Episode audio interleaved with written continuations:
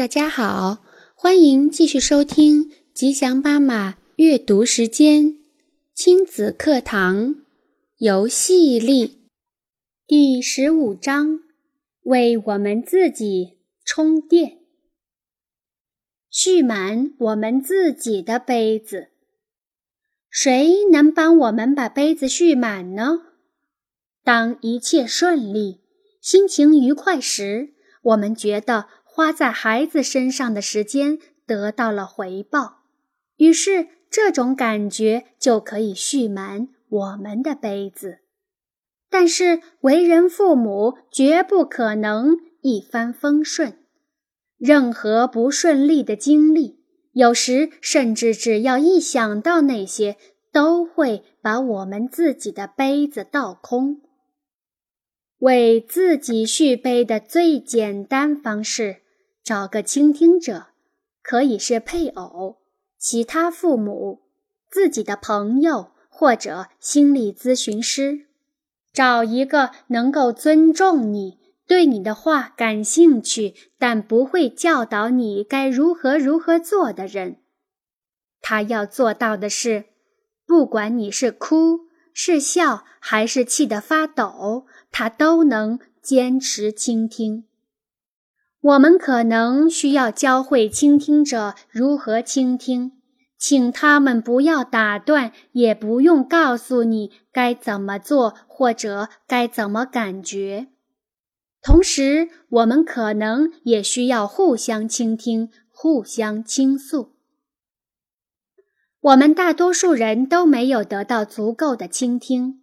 常常发生的是，原本是我想让别人听我说，结果那个人却开始要我听他讲。咨询师是不错，可他却是收费的。这样会让我们觉得倾听是个稀有的贵重商品。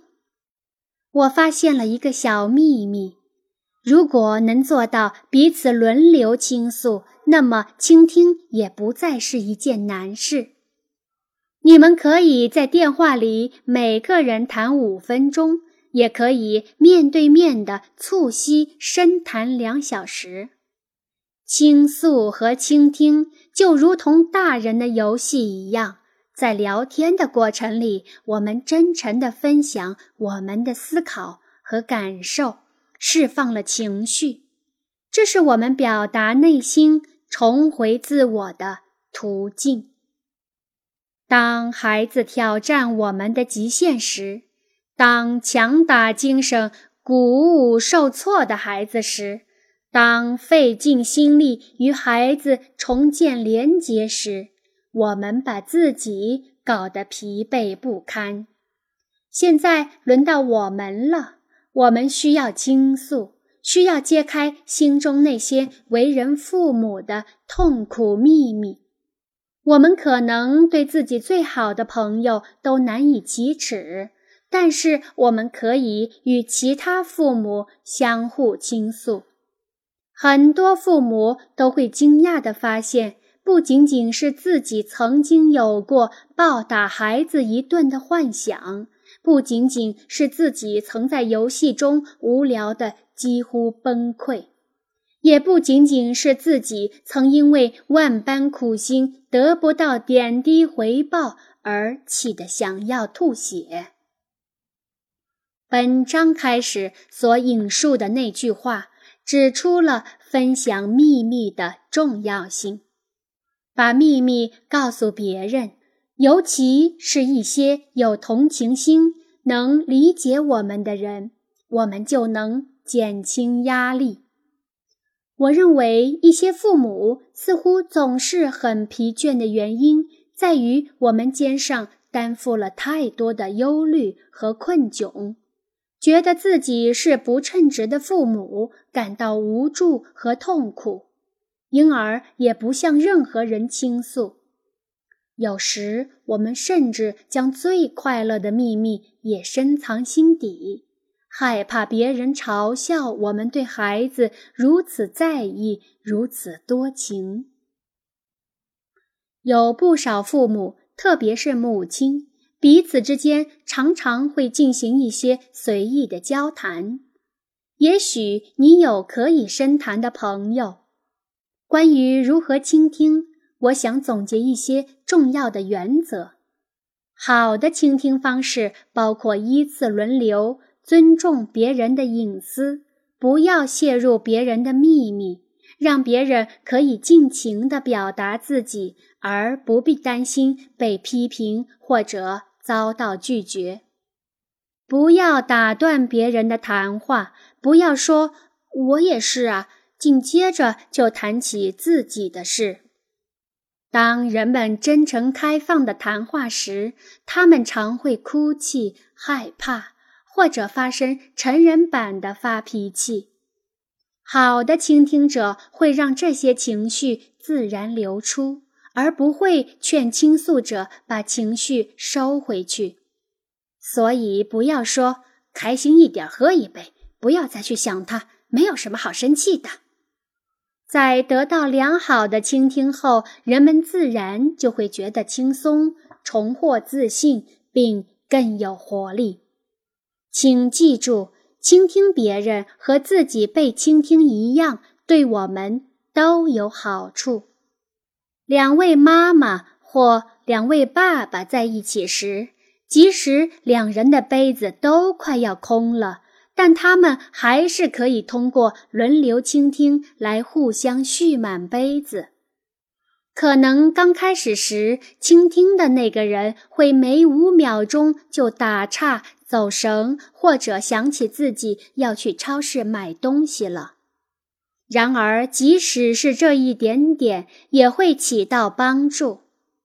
假如这种不够纯粹的倾听能够持续几分钟，那么很快我们就能更加专注地相互倾听。因此，建议你找另外一位妈妈或爸爸，或者参加一个父母团体，从而大家可以互相倾听。以下问题供大家参考：你是否还记得？自己在你孩子这个年龄时发生过什么事吗？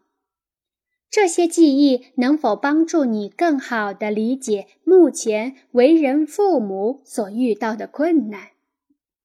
你对孩子寄予了什么希望和梦想？是否符合实际？你有没有给孩子留下一些空间，让他拥有自己的希望和梦想？电视和书籍里有很多为人父母的描述，然而在你自己眼里，为人父母这件事到底是什么样子？为人父母有什么幸福？你自己作为父母有什么幸福吗？你的幸福时刻有过哪些？为人父母最艰难的事情是什么？什么事让你觉得很丢脸而不想告诉任何人？这些问题的答案非常重要，尤其是那些一想起来就头疼、很难启齿的问题。把这些事埋在心底不是办法，那只会使我们犯同样错误的几率越来越大。